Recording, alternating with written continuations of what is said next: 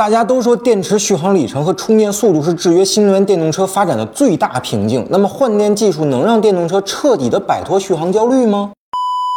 那众所周知啊，如今只要聊到新能源电动车呢，必然有网友调侃这些有续航焦虑的车型为“电动爹”。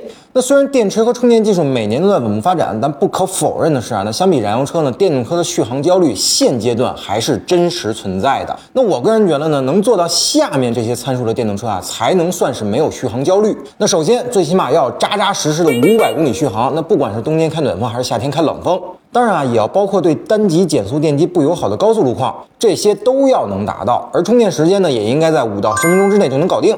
因为这些对于燃油车来说呢，属于基本操作；但是对于电车来来说啊，那真的是任重而道远。因为电池和充电技术的发展呢，并不遵循摩尔定律，那升级的速度呢，也远没有一些电动吹敲键盘打字那么快啊。那所以未来和宁德时代他们呢，想到了其他的方法，比如呢，能不能用换电来取代充电呢？那这个想法首先是非常好的，并且也是目前技术条件下真正能解决续航焦虑的唯一方案。那几分钟的时间，电池就被换掉了，然后交给换电站去充电。那车辆呢换上新的电池，又有百分之百的续航了。那看似是非常完美的，但是实际操作中呢，电动车换电和当年手机换电池的难度可是完全不一样的。那面临着非常多的问题，所以这项技术呢现在也在探索中，并没有全面的覆盖所有电动车品牌和车型。那下面咱们就聊聊换电技术具体问题。那第一个问题就是电池的标准化。如今各大车企呢都在做电动车，那涵盖的车型和级别呢也是越来越多。当然，各种车型的电池组，不管是尺寸啊，还是形状或者容量啊，都是不相同的。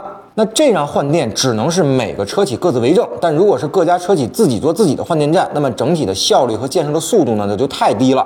那不过还好啊，就是宁德时代呢也入局这个换电了。那在电池标准化的问题上呢，是很有希望被解决的。那第二个问题啊，就是有些车友担心呢，自己的新电池，哎，换完以后就变成旧电池了。那我觉得这个并不是问题啊，因为换电的本意呢就是共享，那电池组呢完全可以通过租赁的方式解决。那消费者真的不需要拥有一块电池的所有权，那你只需要拥有使用权就好了嘛，对吧？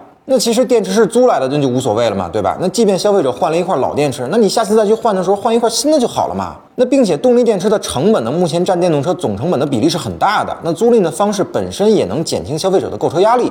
那从某种角度上讲啊，其实这也是一种购车的金融服务。那第三点啊，就是换电的安全性问题。那如果设计成需要经常打开的结构呢，那密封性肯定不如不能换电的结构，那一定会有一些安全隐患的问题啊。但我觉得这是一个百分之百安全和百分之九十九安全的区别啊。因为未来汽车作为换电模式的先行者呢，已经运营了很长时间了。那目前呢，确实没听说有换电发生危险的案例，所以我们有理由相信啊，换电的安全性还是比较靠谱的。那最后呢，相信有不少网友认为啊，那自己有很好的充电环境，那换电模式对于他们来说是很鸡肋的。那其实我们想表达的就是换电是目前唯一能解决电动车续航焦虑的方案，但这仍然是一个过渡方案。那五到十分钟充满电的超级快充站，那个才是终极答案。所以如果车有很好的充电条件，那么理论上来说您就没有续航焦虑。那换电对于您来说呢，自然是鸡肋。但这两种方案本身就是相互并行、互为辅助的。并不是谁要代替谁，况且您自己长期生活的地方可以方便充电，那么您自驾游的时候呢，还方便吗？在高速服务区或者酒店周边，哎，您直接换电满血复活，那不用等那几十分钟的充电时间，这不香吗？真香！哎呀，好了，那本期节目呢，先聊到这儿。同意我说的，请您点个赞；不同意我说的，咱们评论区里继续讨论。